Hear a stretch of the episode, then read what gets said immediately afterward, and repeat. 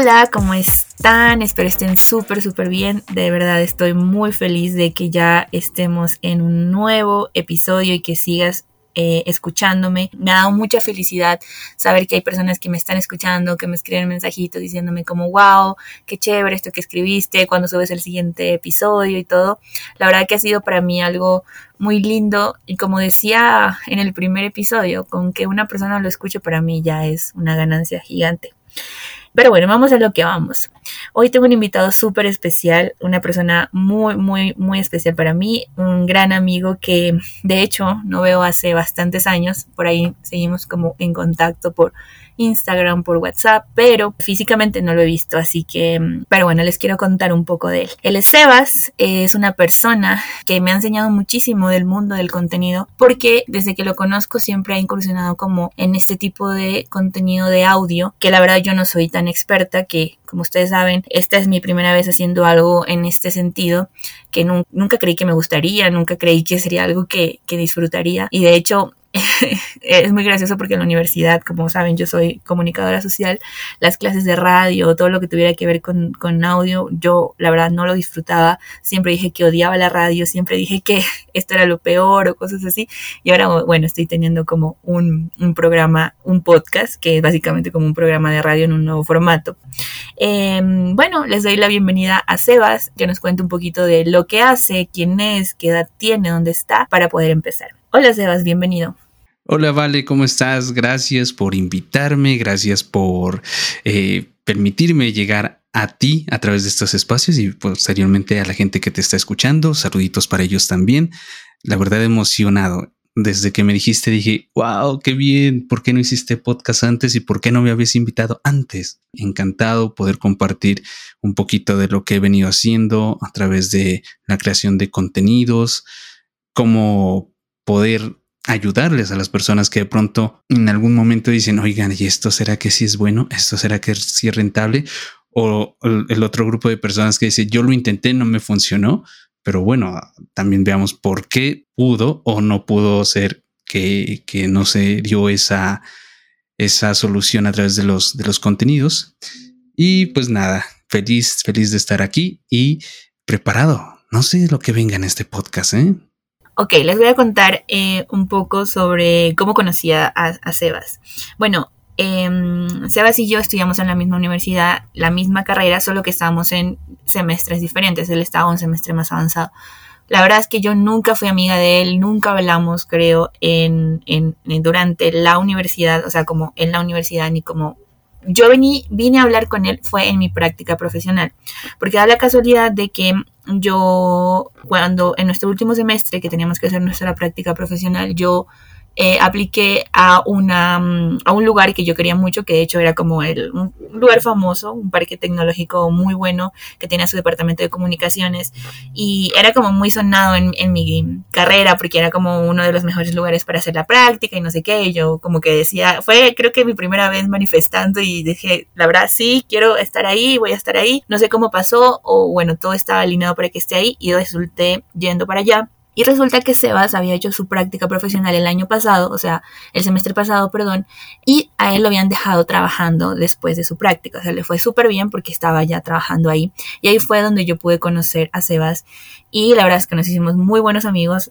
Siento que igual eh, nuestra amistad llegó en un momento perfecto, eh, en un momento donde nosotros estábamos listos para ser amigos. Pero sí, siempre me pregunté como por qué razón no fui amiga de Sebas antes, porque la verdad es una persona súper linda, una persona súper creativa, una persona que sabe muchísimo también, de la que aprendí demasiado y, bueno, estoy honrada ahora que estés acá. Nunca me imaginé entrevistarte, siempre me hablaste como de tu mundo, del contenido y de lo que estabas haciendo con el audio, porque Sebas tiene una voz muy bonita, pero sí, la verdad es que estoy muy, muy feliz de poder como traerlo a este podcast y que también tú puedas escuchar qué otro tipo de contenido se puede hacer y cómo ese contenido también puede ser monetizado. Y no necesariamente tienes que ser, no sé, el típico creador de contenido que, que conocemos, como de pronto el youtuber eh, que hace videos graciosos o la influencer que está subiendo cosas de moda o maquillaje, que no tiene nada de malo obviamente, pero que no es lo único que se puede hacer.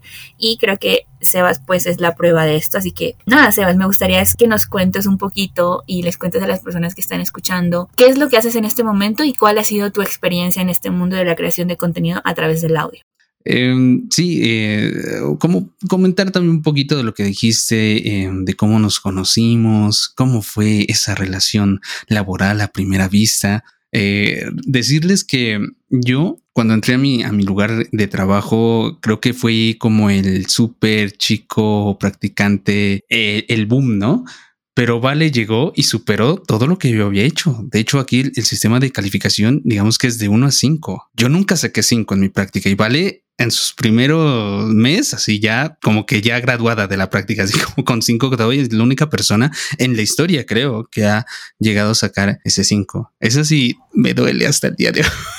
Sí, pero quiero que ustedes juzguen algo. O sea, ¿qué vale más? ¿Ganarte un 5, que es la mayor, la, la, calificación más alta en la práctica profesional, o que aunque no saque 5, te dejen trabajando en el lugar? Porque yo quería quedarme trabajando ahí, pero no me dejaron trabajando. Entonces, ahí está el tema. Dilemas. Bueno, sí, igual ya había ganado un poquito de, de, tiempo. O sea, si tú hubieras entrado a hacer la práctica junto conmigo, te hubieras quedado tú. Pues yo ya yo llevaba un tiempo ya, creo que pues un semestre, ¿no? No sé, como un añito creo. Entonces, pues ya tenía mi tiempo ahí. Pero si hubiéramos entrado juntos, tal vez yo te estaría haciendo el podcast invitándote. bueno, igual, pero de todas maneras yo hoy digo, bueno, todo pasa por algo igual. A mí me gustó, para mí Parquesoft, que es donde nos conocimos, es mi primera escuela, o sea, si de alguna forma yo me encaminé por el tema del marketing digital, por las redes sociales y todo esto, lo que estoy haciendo hoy en día, la estrategia digital, la estrategia de comunicaciones, es gracias a haber pasado por Parquesoft, porque fue una gran escuela donde yo aprendí muchísimo de cómo se manejan las comunicaciones corporativas, de cómo es trabajar en un equipo grande que tienes diseñadores, que tienes ilustradores, que tienes gente que hace videos, de que hace audios y bueno, un montón de cosas. Para mí fue bastante bien. Y después salir de, de Parquesoft para quien dice el mundo, para mí fue bastante bien, porque de hecho después de eso, creo que un, un, semestre o un año después de eso, yo me fui a Argentina y fue donde pude ver tener mi primera experiencia grande como en marketing digital. Entonces, sabes, todo pasa por algo también. Así que bueno, no, no, no, no me arrepiento de, de, que no haya pasado así, porque igualmente el poco o mucho tiempo que yo estuve en parque para mí fue muy enriquecedor y bueno, de tu amistad también saco muchísimo, que es como todo esto que tú puedes hacer también a nivel de contenido que mmm, quizás no es algo como tan sonado que la gente lo conoce o que crees que de pronto solamente va para las personas que tienen como bonita voz o que tienen un registro mejor, cuando en realidad quizás no es así. Y eso tú nos puedes contar un poquito más cómo es este mundo de la creación de contenido a través del audio. Sí, es correcto, vale. Bueno, yo eh, actualmente mmm, digamos que me dedico a la creación de contenido, sobre todo en YouTube. Tengo dos canales y también me estoy dedicando a la parte del streaming, que hoy por hoy es como la nueva gran cosa, ¿no? Anteriormente, años atrás, estamos hablando de, unos 10 años, quizás un poquito más, la nueva gran cosa era YouTube. La sensación era subir videos a YouTube de eh, ya sea cantando como tu artista favorito, así yo me llamo, o reaccionando a cosas, o bueno, hay tantas cosas en, en YouTube y hoy en día ya digamos que si bien es cierto el tráfico de, de video o el consumo de video sigue siendo algo importante, pero se lo ha llevado por delante el, en vivo. El streaming hoy en día es algo que se puede hacer a través de, varias plataformas, incluso desde tu celular puedes hacer streaming y llegar a gente, llegar con tu mensaje, con tus ideas, con lo que haces, darte a conocer. Y esto de la creación de contenido es algo que nos permite a nosotros como personas y a mí me gusta decirlo como marcas, porque aunque tú pienses que solo las marcas son las grandes organizaciones o las grandes empresas, no es así. Tú eres una marca. Tú lo que haces, si tú, por ejemplo, en el colegio eras el que dibujaba más bonito, el que hacía los ensayos, el que eh, sabía escribir poesías, bueno, lo que sé, lo que sea, perdón, ya es como transformarlo en marca, ¿no? Todos tenemos un talento y creo que eso, eso que a veces tú piensas que es muy común o que no tiene valor, en algún lado del mundo alguien lo está buscando y lo está necesitando. Si tú eres ese amigo o esa amiga que da unos consejos súper buenos, te aseguro que alguien está necesitando en este momento que tú seas esa voz que le diga, oye, haz esto o vete por esta línea. Si tú eras el chistosito, el que hacía los mejores taques, como decimos acá, los mejores eh, bromas, chistes del salón, hay gente que le gustaría pasar el tiempo riéndose. Entonces, a veces creo que, que también es Mm, bueno hacerse un análisis y decir en qué soy bueno. O si tienes algún amigo cercano, una amiga, decirle, oye, ¿qué crees que son mis habilidades o fortalezas? Porque pienso que cuando uno quiere entrar a la creación de contenido, sobre todo para lo que es em, YouTube, que es un espacio, un canal muy... Eh, es un mar gigantesco, es un océano con muchísimos peces, ¿ya?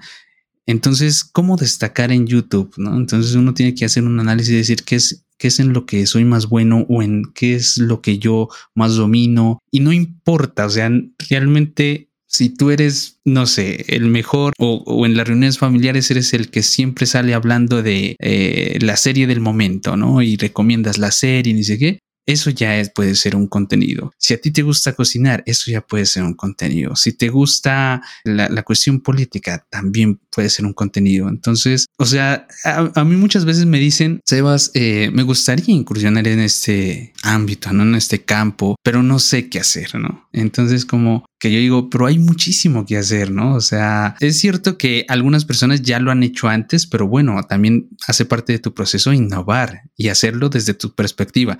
No es lo mismo comerte la hamburguesa del restaurante a que tú te hagas tu hamburguesa con más carne, más lo que te gusta, ¿sí? Y, seguramente eso que tú has creado a otra persona le va a gustar también, igual. Y así creo que es en los contenidos también. Crear, innovar, coger referentes de otras partes, mejorarlo y, también hace parte como de, la estrategia que bueno, ya, ya mencionaré un poquito más adelante, pero básicamente, como resumiendo, yo quisiera es eh, dejarte este mensaje al que me está escuchando, la persona que, que esté escuchando, es no esperes a tener todo resuelto, no esperes a hacer un logo, no esperes a tener el, el, último equipo, no esperes a tener la cámara mm, high definition 4K sino que con lo que tienes en la mano puedes hacer grandes cosas y puedes llegar a gente, incluso con, como decía, con tu celular ya puedes empezar a crear contenido.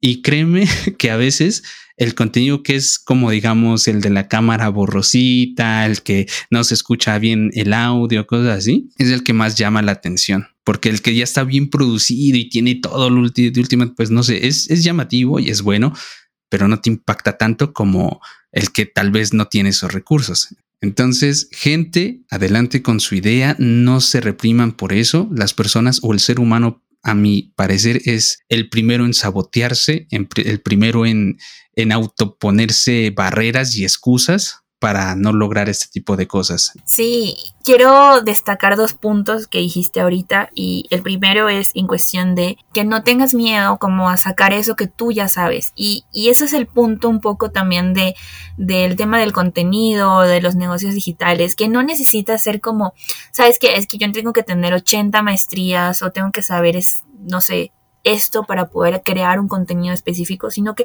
tú puedes crear contenido de lo que tú eres, de lo que tú sabes, de lo que capaz tú eres un abogado que, no sé, le va súper bien en, no sé, en, tu rama, pero también eres una persona que en sus tiempos libres les le encanta hacer carpintería, no sé, hasta ese tipo de cosas tú puedes llegar y mostrarlo y decir, ¿sabes qué? Voy a empezar a hacer carpintería en relación a esto.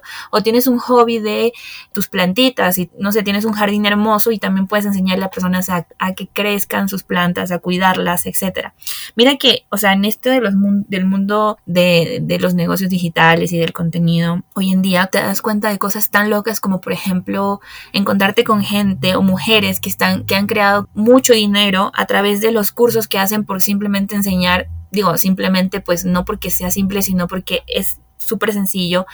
Enseñaste un método de enseñanza con tus hijos o, o, cómo lograste hacer que tus hijos coman, cosas así. O sea, es súper loco, ni siquiera es porque tú tienes que tener una carrera, sino como simplemente de tu experiencia puedes crear ese contenido. Sí, y segundo, con relación también a lo que decía Sebas, esto de que no tengas miedo si hay gente que ya está creando un contenido, si ya hay otra persona que ya lo lleva haciendo muchos años. Hay dos puntos aquí, y esto es algo que yo siempre menciono también en mis redes sociales y en mis programas o en mis asesorías, es como, no importa si una persona está haciendo exactamente lo mismo que tú, porque independientemente de que sea el mismo contenido, o sea, no lo va a decir igual, no se va a sentir igual, porque tú hablas diferente, porque tú dices las cosas porque la forma en cómo tú relacionas un punto con otro, cómo haces conclusiones, cómo haces tus, no sé, analogías, metáforas, van a ser diferentes porque están basadas en tu vida, en tus experiencias, en lo que viviste y no va a ser nunca igual. Como decía una de mis mentoras, por más de que alguien copie exactamente mis programas, o sea, que lo copie al pie de la letra, no va a quedar igual porque cada persona tiene una forma diferente. Y si fuera el caso de que, digamos, no sé, ya hay una persona que hace este contenido, yo ya no lo puedo hacer, no existieran como tanta, por ejemplo, tantos youtubers o tantos podcasts o tantas redes sociales haciendo cosas en relación a un mismo tema, porque hay gente o hay público para todo tipo de personas o para todo tipo de contenido. Entonces yo puedo estar hablando eh, de marketing y de estrategia digital y al lado mío hay 80 millones de otras personas que están haciendo lo mismo, de mujeres increíbles que también están haciendo lo mismo. Pero si tú estás escuchando este podcast es porque por alguna razón conectas conmigo, por alguna razón yo tengo clientas que eh, no sé, que podrían pagarse si quisieran a la persona más pro o la persona que tiene más seguidores en estrategia digital y que habla de estrategia digital, pero decidieron comprarme a mí.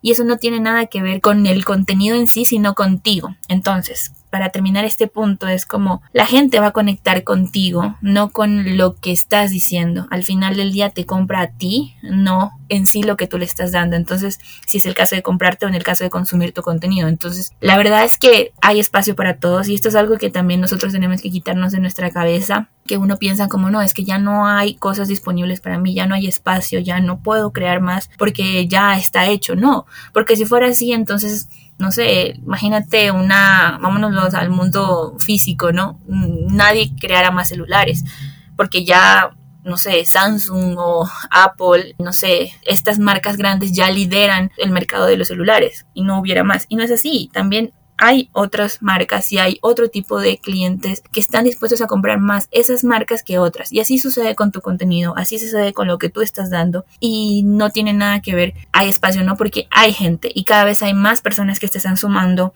a, a empezar a conocer o a consumir un tipo de contenido diferente, consumir de una forma diferente que no solamente las tradicionales, que hay gente que todavía ni siquiera conoce algunas redes sociales, los niños recién están creciendo, entonces no es como que no hay espacio, o sea, esto es infinito de alguna forma. Así que estoy súper de acuerdo contigo, Sebas, en eso. Yo quería mencionarte, Sebas, sobre algo que decías al principio sobre esto de que mm, muchas veces eh, la gente dice, no, no voy a seguir o no voy a hacerlo, voy a intentarlo, por ejemplo, en YouTube o en otra plataforma, pero llega un momento en que dicen, no, esto no es para mí o la verdad esto es difícil.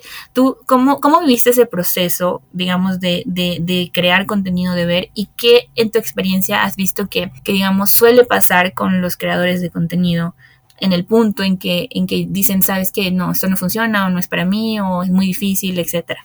Bueno, yo creo que es una de las cosas más recurrentes o quizá las que más escucho de, de, las personas, de eso de la primera, de que yo no soy para eso, o yo no soy, yo no soy guapo, yo no soy linda para salir en cámara. Ok, no necesitas salir en cámara, puedes usar tu voz.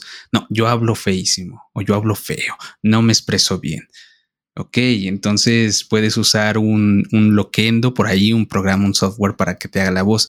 Eh, no, pero es que yo no sé escribir. O sea, siempre, y como dije, siempre es uno autosaboteándose, siempre poniendo la excusa, siempre sacando a relucir tu carencia en vez de tu destreza. Y eso es algo que ya también uno mismo, como dije, tiene que hacerse un, análisis de cuál es tu fortaleza y trabajar en, ello, ¿no? Entonces, eh, a la hora de crear contenido, Básicamente yo creo que lo primero que uno debe hacer es, ver, identificar esa fortaleza, ese don que tú tienes, porque todos tenemos un don, sea para lo que sea, si sea eh, para poner un, clavo en una pared y si tú eres el mejor poniendo clavos para una pared, créeme que eso le va a ayudar a, mucha persona y luego te haces un video clavando y te vas a hacer viral. Porque así ha pasado casos, ¿no? Entonces, em, hay que identificar eso. Y lo segundo que es bien importante es autocapacitarse, ¿no? Así como en, YouTube puedes encontrar contenidos pues de humor, de, de risa, también encuentras muchos mentores, profesores, gente realmente con conocimientos muy amplios que te pueden ayudar. Entonces, hay veces que yo me he encontrado con personas que dicen, es que a mí me gustaría hacer mi canal de YouTube, pero yo no sé editar. Bueno, pues empieza mirando un tutorial, investiga qué programas de edición hay, intenta descargar el programa. hay tutoriales que te enseñan cómo descargar, cómo usar. Yo personalmente llegué a YouTube porque salí de mi trabajo. ¿eh? Dije, bueno, ahora qué hago. Muchas cosas eh, pasaban por mi mente, bueno, presentarme otros trabajos eh, y demás, pero mientras salía, mientras estallaba algo, dije, bueno, voy, ahora que ya tengo un tiempo, voy a dedicarle a un canal en YouTube.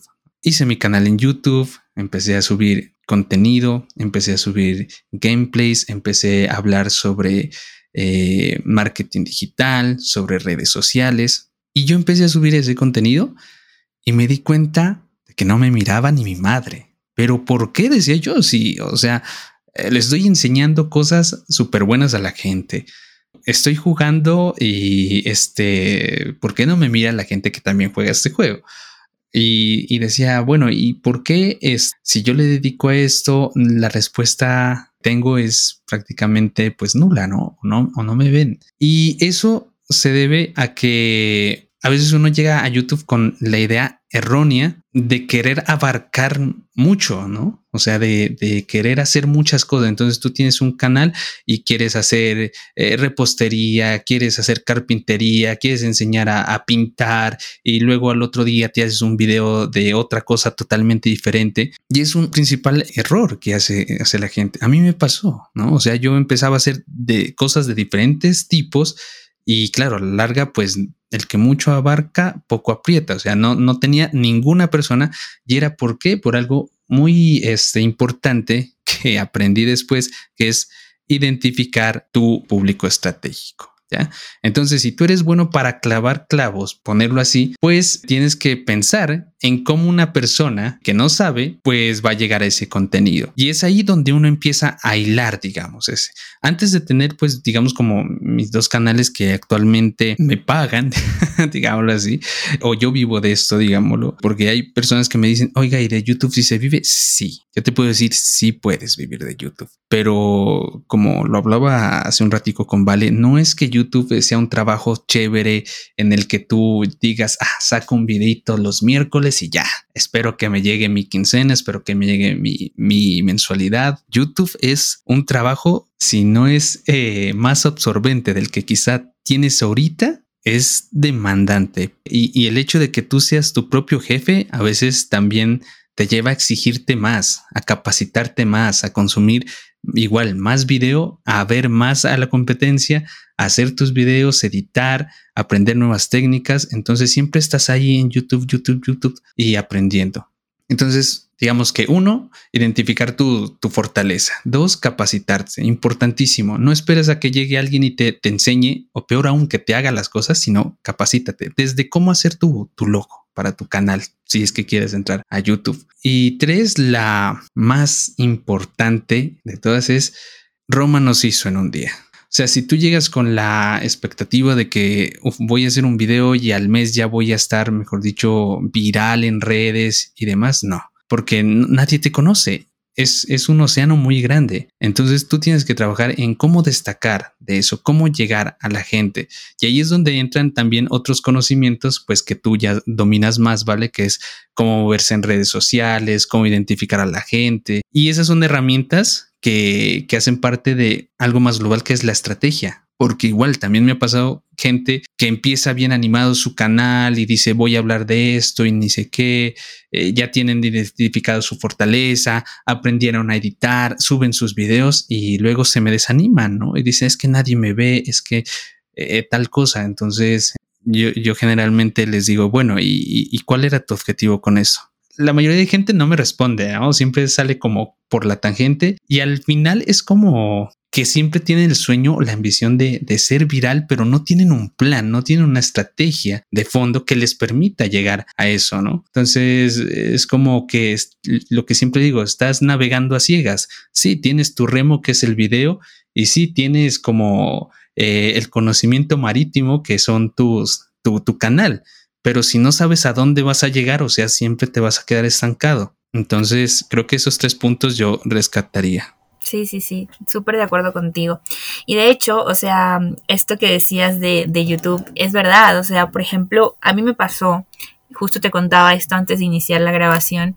Yo el año pasado, cuando empecé a trabajar como súper más, o sea, súper fuerte como con mi marca personal y esto, dije voy a empezar con YouTube porque a mí algo que me gusta muchísimo es el video, lo audiovisual me gusta, me sale bien. Sin embargo, me di cuenta que me superó, o sea, de verdad que yo al principio empecé súper animada con el contenido, no sé qué. Eh, ya hablé en, el, en, el, en un podcast pasado sobre mis demasiados. Yo hablo muchísimo, como que mi contenido es súper denso.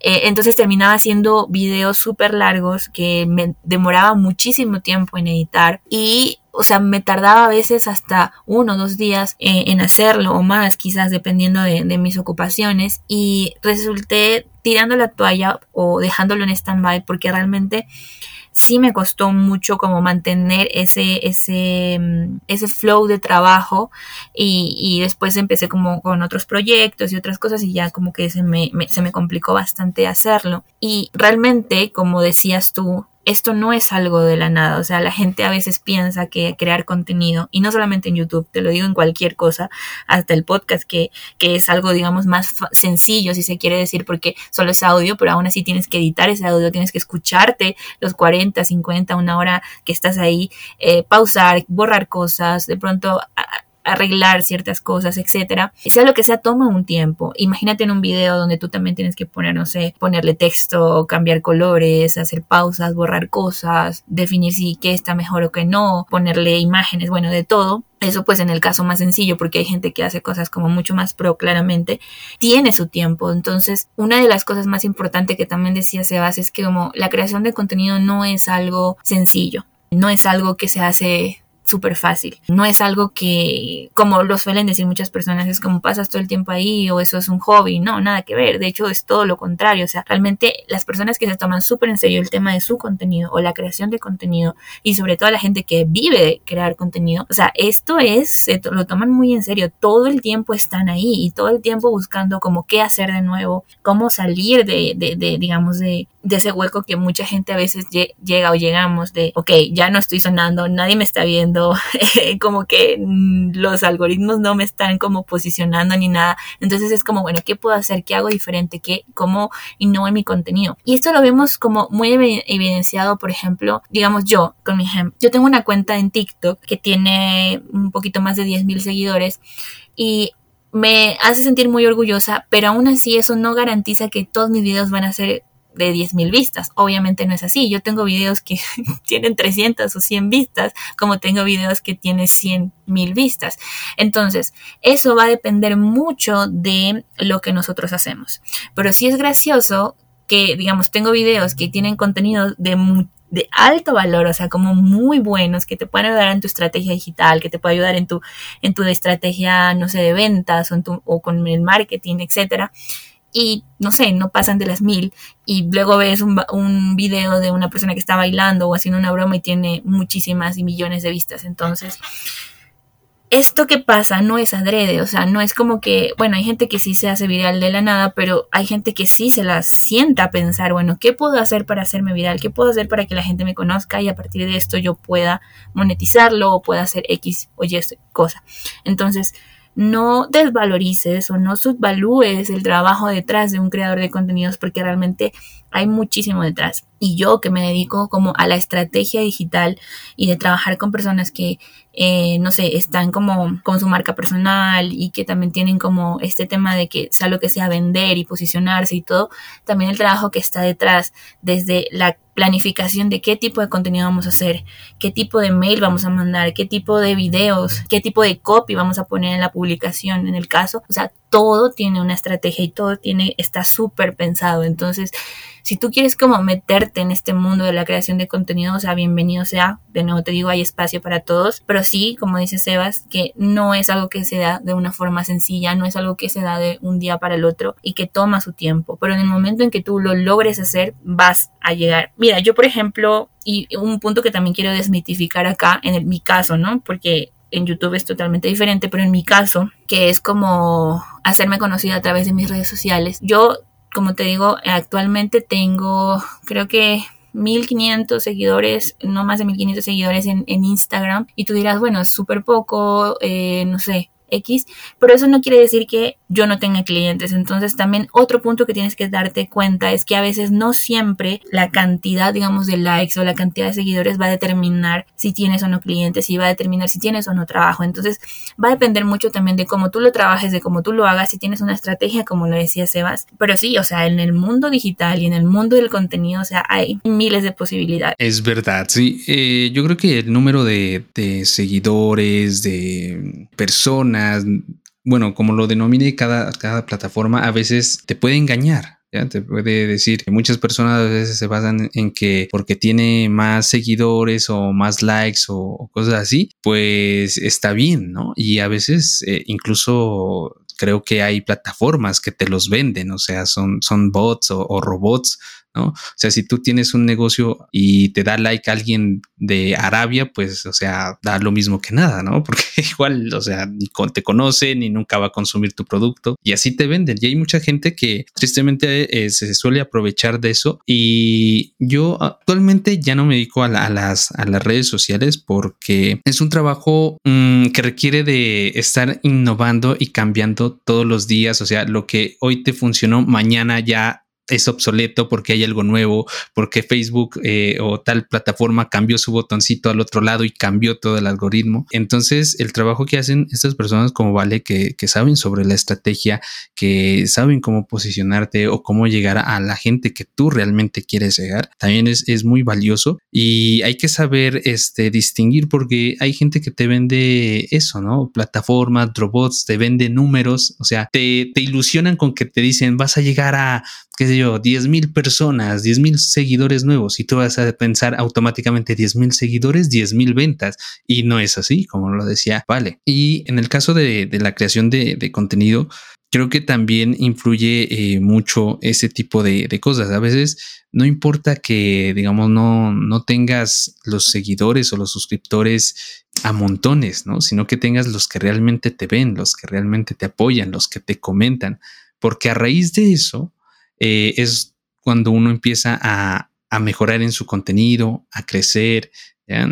si tú tienes un poco de, en el caso de, YouTube, de, muchos seguidores, pero realmente eh, no te están mirando, pues igual, o sea, es grande un canal, pero tampoco, eh, o sea, estás ahí, ¿no? O sea, no, no te sirve de mucho. Para la gente que, quiera iniciar en YouTube, y que le gusta esto y que de pronto a veces no sabe porque también esto, como digo, también es de autocapacitarse, de leer, de ver cómo lo están haciendo los otros y que se siente perdida al momento de, iniciar. Mm, yo les puedo aconsejar primero iniciar ya, no, crea tu correo. Si crea tu correo de, Gmail con el cual ya puedes crearte tu canal de YouTube. No importa que no le pongas logo de momento. Incluso ya hay eh, plataformas que te permiten crear hasta tu logo gratuitamente. Te la descargas y empieza a, a trabajar en ese video. Si no sabes editar, igual, mírate un tutorial. Si tienes un amigo que sabe editar,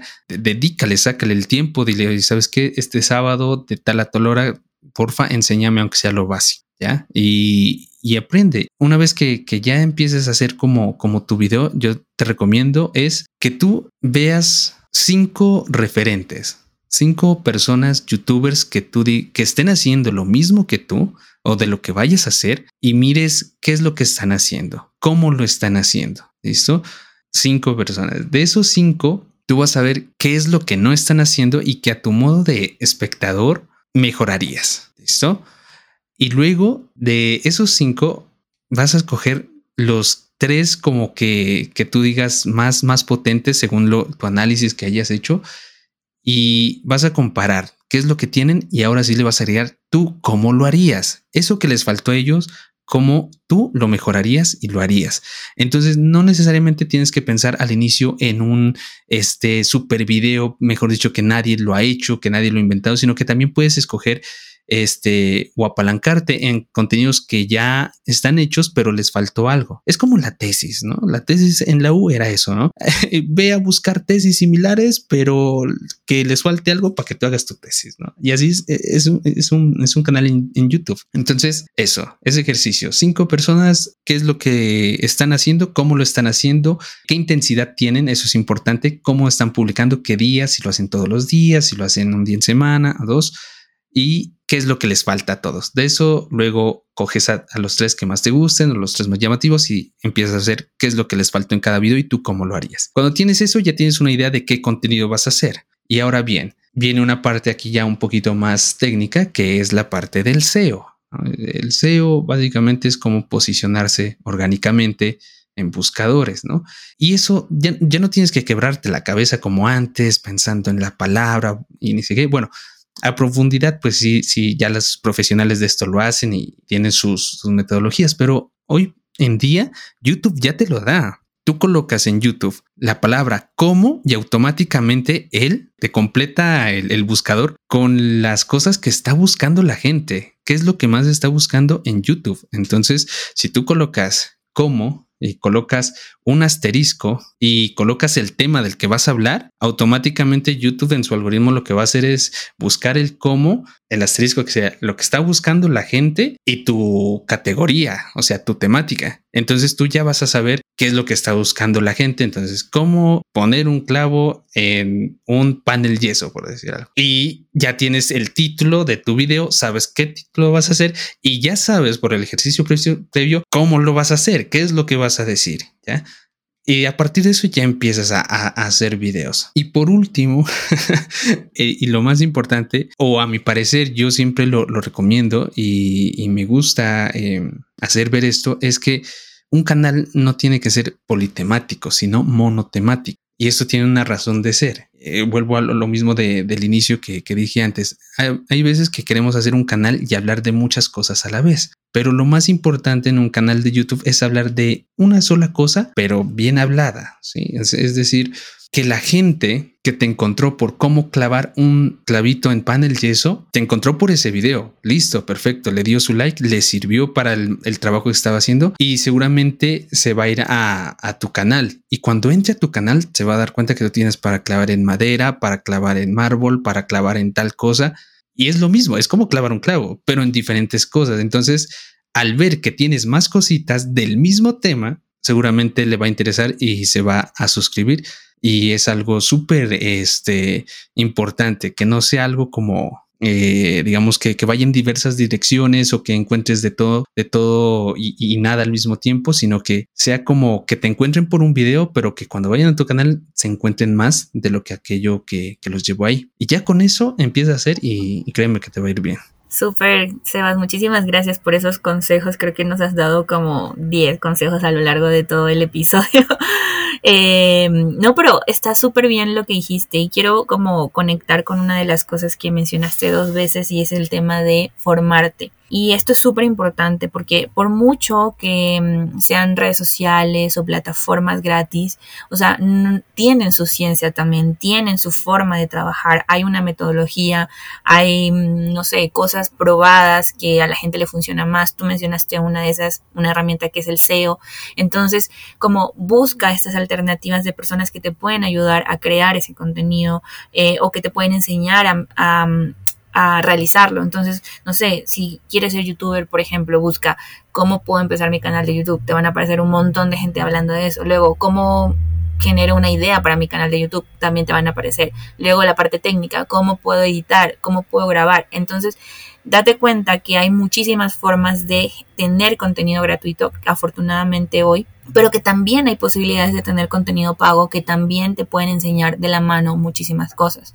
Hay muchos cursos pagados de creación de contenido, no solamente de YouTube, sino de redes sociales en general, eh, o, si ya lo quieres escalar a un punto más grande como de estrategia digital, por ejemplo, digamos, yo en mis asesorías o en mis cursos, yo tengo cursos y asesorías, eh, y en mis asesorías yo voy de la mano con la persona que quiere crear su marca personal a crear todo este punto, como qué deberías hacer, cómo sería tu producto, qué lo harías, en qué plataformas lo difundimos, qué no, o en cursos también como, bueno, lo mismo, pero digamos de una forma un poco más eh, en grupo y así, y también enseñarte como, mira, estas son las clases para crear, para editar un video, esta es la clase para editar un, no sé, una imagen, cómo diseñar, etcétera. Entonces, también hay contenido pago que también tú puedes ver que te puede enseñar de la mano a crear ese tipo de cosas. O si ya empezaste y lo estás haciendo como tú puedes, que está súper bien, en un momento decir, sabes que ahora sí me voy a profesionalizar, quizás ya tengo un poquito más de dinero, lo voy, voy a invertir en esto porque realmente sirve. O sea, si hay personas que ya lo lograron y tienen una metodología o lo saben, como que tú también puedes aprender de ellos de la mano y eso creo que es un punto súper importante que también nos da las redes sociales y el internet porque nos acerca a este tipo de contenido también un poco más premium al que podemos acceder. Entonces, esta es una, un punto súper importante en el tema de la formación, que igualmente, o sea, si tú quieres crecer, si tú quieres llegar a ser más grande, que, que, tu contenido se vea en todas partes, también tienes que invertir de alguna forma. Y no solo hablo de, como decía Sebas, en un mejor micrófono o en un mejor em, celular o no, eh, sino también como en una persona que quizás me enseñe o me ayude a llegar a eso. En un principio inicia como con lo que tienes y está súper bien, pero sí ten en cuenta que es importante también escalar e invertir en nosotros, en nuestra formación, en nuestros recursos para hacerlo de una forma más grande. Y otro punto que también quería tomar acá, que también mencionaste, es esto de cómo, digamos, eh, a través del el trabajo como de inconstancia y de organizarte y demás, tú puedes llegar a vivir de esto. Entonces yo te puedo decir, digamos, desde mi punto de vista como estratega digital, yo siempre les recomiendo a mis clientes esto de, mira, tú si tú quieres crecer como con X o Y producto, tú tienes que diversificar tus huevos, por así decirlo, de dónde tú sacas las cosas. Entonces tú no puedes pretender que quizás vas a vender o vas a llegar a más personas si solamente estás en Instagram, por ejemplo. No, también tienes que estar en, Facebook, también quizás tienes que estar en TikTok, quizás si tú, dependiendo de lo que tú hagas, tal vez eh, haciendo un podcast, tal vez haciendo YouTube, tal vez eh, haciendo streaming. Entonces esto es súper importante también si tú quieres como llegar a más personas, porque hay distintos mercados donde uno puede llegar y hay distintos lugares donde hay gente que puede estar dispuesta a comprar lo que tú tienes para vender o lo que tú estás ofreciendo con tu contenido y demás. E incluso si solamente quieres crear contenido, también tienes que hacerlo. O sea, si tienes presencia en YouTube, pues no sé, también hacer mini clips de tus videos en, en, TikTok para que se hagan virales y la gente los vea y se vaya a ver tu contenido o pedacitos también en, de, no sé, reels eh, en, en, Instagram para que luego se vayan a ver tu contenido a YouTube. Entonces es súper importante que nosotros tengamos esta diversificación de contenido y contenido multiformático también, como le digo yo, para que estemos presentes en todas partes, para que toda esa gente que no tiene la oportunidad de vernos solo en nuestro canal principal, que podría ser en este caso YouTube, por ejemplo, nos vea en otros y llegue a nosotros de esa forma. Entonces, eso es parte de la estrategia digital y una de las cosas que yo trabajo también. Entonces, tú lo puedes hacer de esa forma. Pero bueno, para finalizar esta entrevista, sí quisiera como, eh, Sebas, que nos cuentes un poquito de cómo es ese, cómo fue un poco el proceso de llegar a crear contenido a través de YouTube y demás, y cómo generas este contenido, cómo es tu, el proceso de crear ese contenido. Tú, digamos, dices, sabes que se me ocurre esta idea o busco esto, o de acuerdo a lo que piden tus, tus suscriptores o tus seguidores, ¿cómo, ¿cómo sucede esto? Cuéntanos un poquito más de eso. Bueno, realmente es un proceso creativo y bueno, como lo decía antes, también de, observación de otras personas que yo veo, creadores, y digo, oye, qué chévere lo que hizo, pero le faltó tal cosa. Tal vez yo lo pueda hacer, incluso lo pueda hacer mejor. En mi caso, yo eh, me dedico a hacer en, YouTube el canal que, que arranqué bueno, también contarles esto como anécdota. Yo este, he hecho muchos canales de YouTube, de los cuales solo dos me funcionaron. Varias ideas hice, varios intentos, edité y creé, pero algunos no, no funcionaron. Y o sea, esto no, no fue como un, un impedimento, o sea, no, no desanimarme, sino que simplemente de pronto no tenía eh, como dominado bien el tema a que yo iba a hablar. Entonces, ¿qué pasó? Que me concentré en algo que muchas personas dicen que se me da bien, que es mi voz. Y al igual que quizás muchos de ustedes al inicio, cuando mandan sus mensajes de, de WhatsApp, dicen, ay, qué voz tan fea la que tengo. A mí también me pasaba eso.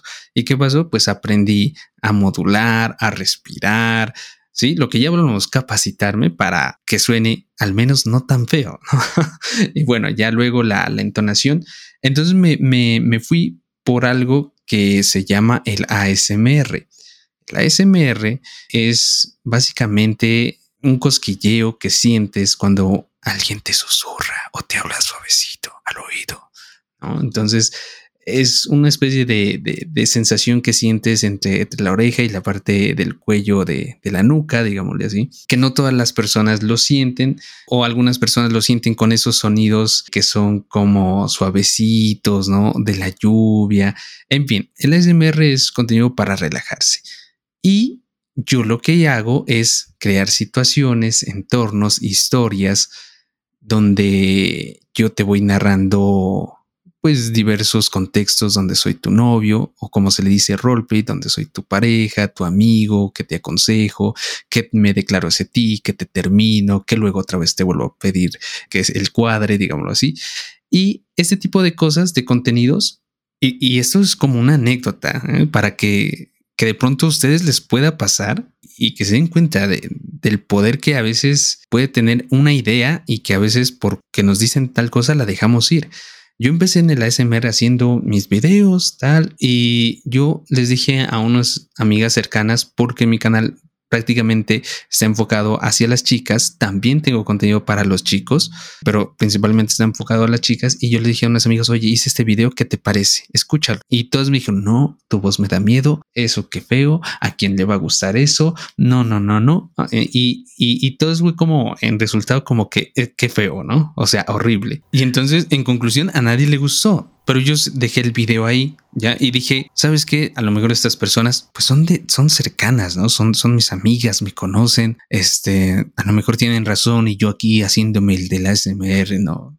Y bueno, me olvidé eh, este del video y a la semana empezó a llegar comentarios de gente, wow, increíble, maravilloso, tal, cosas positivas. Y yo decía, qué loco, pero a mí me habían dicho que daba miedo, que no les gustaba. Y empecé a hacer otro video más. Y la gente le fue gustando lo, lo, que hacía. Entonces puede ser de que a veces nuestros amigos, nuestras familias no crean en lo que estamos haciendo, no, no le vean la viabilidad, pero hay otras personas que sí le van a sacar el valor y les va a gustar y finalmente uno hace contenido en el futuro es para ellos. Lo que pasa, y para que no piensen, no, si tus contenidos eran malos, lo que pasa es que luego entendí que la gente, mis amigas ya me conocían en persona y al conocerme en persona, pues ya o sea, mejor dicho, ya se imaginaban y ya se les hacía como raro, como chistoso, que yo dijera tantas cosas pues románticas, en algunas subidas de tono y demás. Mientras que una persona que no me conoce de nada solo se dejaba llevar por mi voz y quedaba encantada. Entonces, bueno, empecé a hacer esto, empezó a fluir, le gustó a la gente y básicamente en ese proceso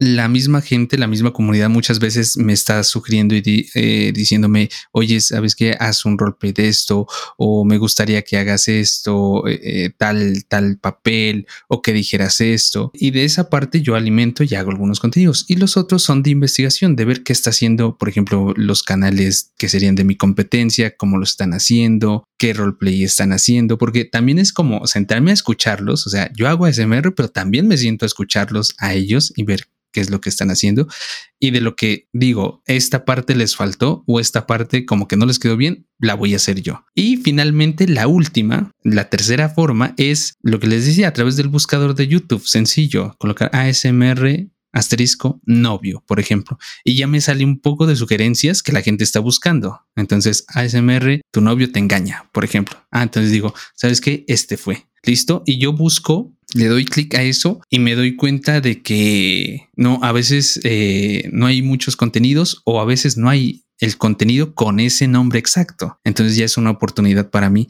de hacer ese contenido. Y en mi otro canal que es dedicado al gaming y bueno, esto es algo también muy importante que quiero eh, compartirles a, las personas que nos estén escuchando es que no siempre tienen que vender, no siempre tienen que ofrecer eh, lo que ustedes hacen, sino más bien compartir cómo lo hacen porque hay que quitarnos el, estereotipo de que de pronto si yo comparto tal cosa me van a robar la idea o me voy a quedar sin clientes o sabes que eh, lo que yo sé me lo guardo para mí. No, en el mundo digital entre más des, más recibes. Por ejemplo, les cuento mi otro canal dedicado al gaming. Yo no, yo pues no me no recuerdo si lo dijo Vale al inicio, soy comunicador de, de profesión, pero por la misma situación de estar en, esto del gaming, me digamos que me involucré mucho en lo que es el diseño, en Photoshop, en, en animación y digamos que los streamers ocupan mucho de esto para sus presentaciones de, videojuegos, overlays, transiciones, animaciones y demás. Y yo empecé a hacer tutoriales en mi otro canal dedicados a eso de cómo tú puedes ser streamer que, no tienes estos, estos aditamentos y puedes crearlos en Photoshop, cómo animar, cómo hacer que se vea bonito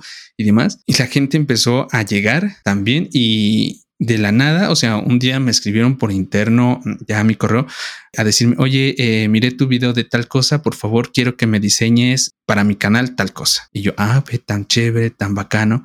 Y así ha sido, o sea, yo no, yo no soy, digamos, diseñador de profesión, pero también una fuente de mis ingresos es ese, diseñarles a otras personas, a otros streamers de otros países incluso, sin necesidad de, salir a YouTube a decir, oye, ¿sabes qué? Yo hago banners para tu canal, contrátame, sino que a través de lo que yo he compartido, de lo que yo mismo he aprendido, digamos que me he ganado esa confianza de la persona para decir, oye, ¿sabes qué? Este, este, este chico sabe lo que está haciendo, lo voy a contratar, ¿no? Entonces, también es una forma, la otra forma de hacer contenido, de dar a conocer lo que haces o lo que aprendiste. Sí, sí, sí, súper de acuerdo contigo, qué bueno que lo mencionaste. Esto es, lo que hiciste básicamente es crear contenido de valor y ese contenido de valor es lo que a ti te hace llegar a las personas adecuadas, porque a través de este contenido donde tú no solamente vendes, como lo decía Sebas, que es algo que yo también siempre recomiendo. O sea, deja de vender, deja de que tus redes sociales, por ejemplo, sean una vitrina, sino que empieza a crear contenido de valor, cómo usar tu producto, cómo usar eh, lo que estás vendiendo, qué tipo de beneficios tiene tu, tu producto o, hasta dónde puedes llegar, eh, o, tu, o también tu servicio, ¿sí? Porque también aplica para, para marcas personales también. Y esto por ley de reciprocidad se va a dar, ¿sí? Esto es como cuando tú vas a la, al supermercado y la chica de las salchichas te un pedacito de salchicha y tú comes, luego dices, ¿sabes qué? Bueno, le voy a comprar. Básicamente así funciona. Es como, me das un poquito de lo que tú sabes y yo voy a querer comprarte en algún punto y no tienes que estar como buscando a la gente, sino que ellos llegan a ti porque estás demostrando que tú sabes del tema y nunca le dijiste, ¿sabes qué? Como que lo que te estoy dando eh, me lo tienes que pagar eh, o lo estoy haciendo por un beneficio, sino que simplemente lo compartes y solito llega, que es básicamente lo que me pasa a mí. O sea, yo, si tú entras a mis redes sociales, no vas a ver una sola venta, no va a ser un post donde digas, sabes que véndeme o compra esto, no, todo es contenido de valor. Entonces siento que esa es otra forma también de crear contenido y hoy en día eso es lo que funciona porque nadie se abre una cuenta de YouTube, nadie se abre una cuenta de Instagram o de TikTok para comprar. Y esto es súper importante que también lo tengan en cuenta en el caso de que estés tú creando contenido. Pero bueno, Sebas, muchísimas gracias por estar acá, por haber eh, estado este rato conmigo contando un poco de tu experiencia, contando lo que haces. Es súper interesante porque como se dieron cuenta, es algo que no todo el mundo, o sea, no se conoce. Yo por lo menos no conocía a personas que hicieran este tipo de contenido que hace Sebas y para mí es súper interesante ver que hay, digamos, gente que puede consumir el contenido de cualquier cosa. O sea, hay ejemplos tan graciosos como el que ponía Sebas de El Clavo, como ejemplos de personas que buscan, no sé, cómo combinar su ropa. Entonces, cualquier cosa que tú sientas que tú puedes saber y que tú puedes hacer o, sacarle provecho a tu talento, como en este caso Sebas lo hizo con su voz, o sea, tú también lo puedes hacer. Entonces, mira que el mundo digital y el mundo del contenido te da la posibilidad de hacer muchísimas cosas y Sebas es la prueba de ello porque él monetiza su contenido y vive de eso y le va súper bien porque genera nuevas fuentes de ingreso también. Entonces está súper bien ese tema.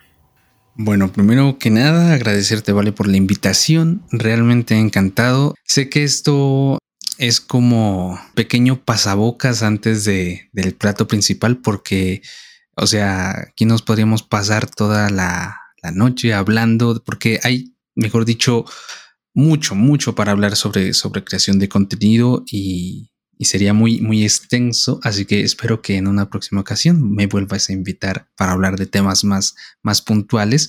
Pero nada, yo encantado de estar aquí, de compartir, súper agradecido, me, se me ha pasado súper el tiempo rapidísimo, o sea, increíble. Y eh, gracias a toda la gente también que, nos escucha allá, saluditos, que espero que les haya servido esta información, que le echen cabeza, que, que, que acaben este podcast y lo vuelvan a repetir porque hay cositas que de pronto se te pasaron al inicio y que después de la segunda las vas a captar de una mejor manera. Muchas gracias, Sebas. Los voy a, voy a poner tus datos de tus canales en, en, la descripción para que los puedan, para que te puedan seguir y puedan buscar tu contenido. Así que nada, muchísimas gracias una vez más. Y a ti que estás escuchando, que te quedaste hasta el final, de verdad te agradezco muchísimo que estés acá. Espero que este episodio te haya motivado a crear contenido, ya que te des cuenta que el mundo de la creación de contenido va más allá de quizás lo que tú ves hoy en día o de lo que tú sigues y que te pongas a investigar, que tomes en cuenta los consejos que dio Sebas y todo lo que hablamos en este, en este episodio para que quizás, no sé, esté ahí esa persona que, no sé, va a revolucionar el mundo de la creación de contenido y nos puede estar escuchando ahora. Así que nada, muchísimas gracias. No te olvides de darle un review si estás en Apple Podcast y ponerle cinco estrellitas si estás en Spotify porque me ayudaría muchísimo y compartiendo también este episodio, este podcast con otra persona que quizás le pueda servir. Te veo la próxima semana. Muchas gracias.